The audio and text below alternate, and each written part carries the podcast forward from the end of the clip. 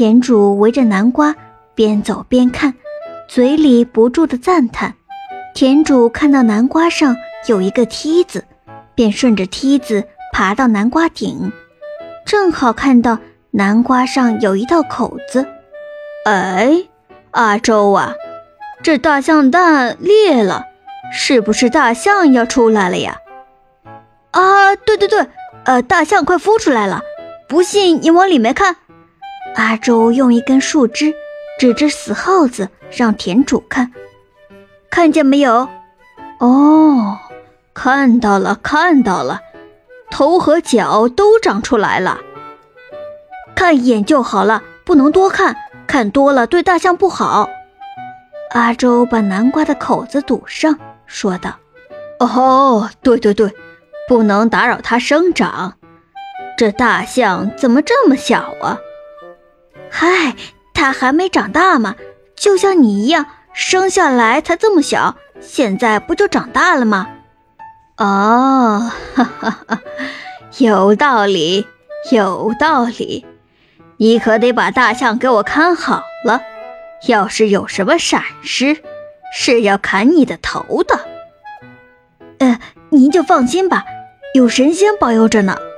田主走后，阿周把南瓜里的死耗子捞出来扔了。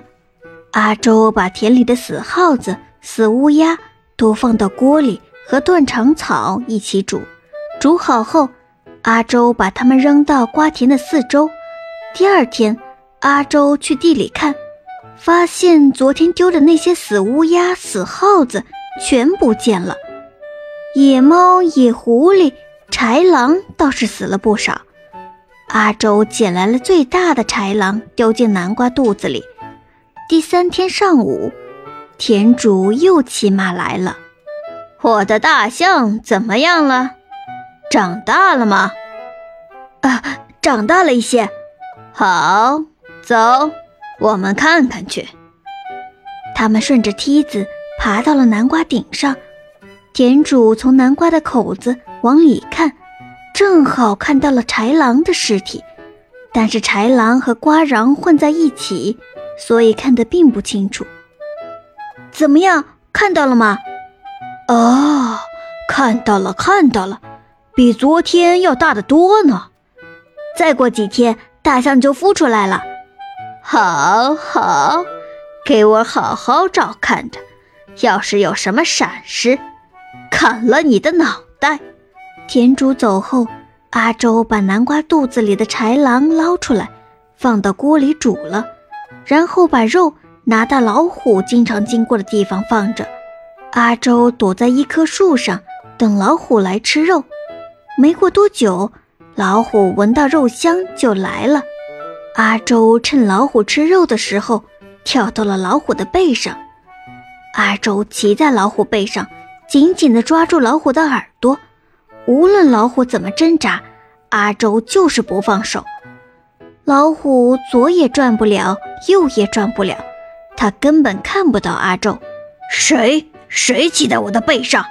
老虎问道。是神仙。阿周说。啊，是神仙呐！你不是在天上吗？怎么到这儿来了？老虎一听是神仙，心里很害怕。我专门来收拾害人的动物，还有恶人。呃，哎呀，神仙呐，我已经很久没有吃人了，您就饶过我吧。你以前吃过人，现在你要帮我做事，做好了就饶了你。